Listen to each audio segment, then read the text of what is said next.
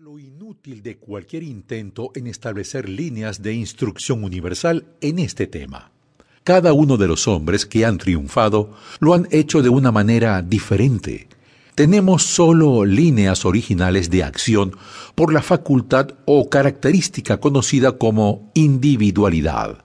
Estas parecen haber jugado un papel importante en el éxito de la mayoría, y la individualidad deja a aquellos que la poseen diferenciarse para que puedan apartarse de ese grupo de reglas o cursos de acción establecidos.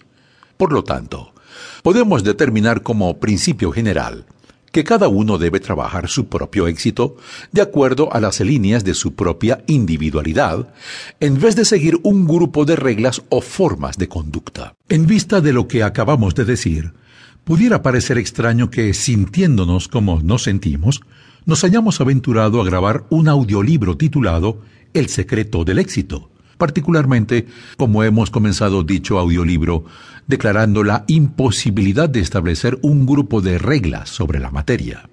Esto puede parecer paradójico, pero un pequeño examen te mostrará que eso no es así. Ciertamente creemos que todas y cada una de las personas deben trabajar su propio éxito, de acuerdo a su propia individualidad, en vez de un plan preestablecido. Y es exactamente aquí donde el secreto del éxito entra, de acuerdo a las líneas de su propia individualidad. Acabamos de decir que se debe poseer individualidad antes de poder trabajar de acuerdo a la misma. Y en la medida que poseas individualidad, en esa misma medida poseerás el primer prerequisito para el éxito. Y eso es lo que tratamos de decir por el secreto del éxito individualidad. Cada persona posee una individualidad que está dormida y latente, pero solo unos pocos le permiten expresarse. La mayoría de nosotros somos como ovejas, trotando complacientes detrás de un líder seguro y firme, cuyas sonoras campanitas sirven de guía a nuestros pasos. Nosotros hemos aprendido de alguna manera que estos líderes poseen la suma y la sustancia del poder, conocimiento humano y la habilidad de pensar, y en vez de desarrollar nuestros poderes dormidos y posibilidades latentes, nosotros permitimos que ellos permanezcan en la oscuridad, y nosotros vamos trotando detrás de nuestro líder. Las personas son mucho como las ovejas. Ellas son animales imitadores y obedientes, y en vez de asumir la responsabilidad de dirigir sus propios pasos, esperan a que alguien tome la iniciativa y luego corren detrás de él.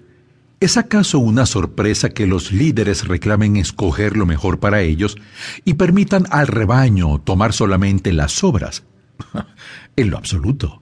Ellos se han ganado ese derecho por su firme posición de individualidad y por la falta de iniciativa de quienes los siguen. De hecho, ellos fueron escogidos como líderes por su asertividad y cualidad de dirigir sus propias vidas. Si ellos hubieran quedado atrás modestamente, la manada los habría echado a un lado sin reconocerlos como líderes y se inclinarían a favor de otros que supieran cómo llegar al frente. Ahora en este corto audiolibro, no nos vamos a esforzar en despertar un espíritu de liderazgo en ti, ni te urgimos a encabezar a la manada.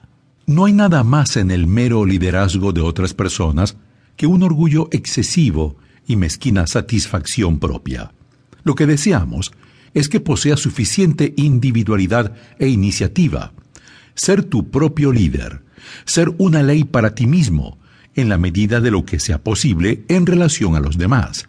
Los grandes hombres, los hombres fuertes, no les interesa en la manada, que obedientemente camina detrás de ellos. Los líderes no sienten satisfacción por esto, que solamente complace a mentes inferiores y gratifica solo a ambiciones y naturalezas mezquinas.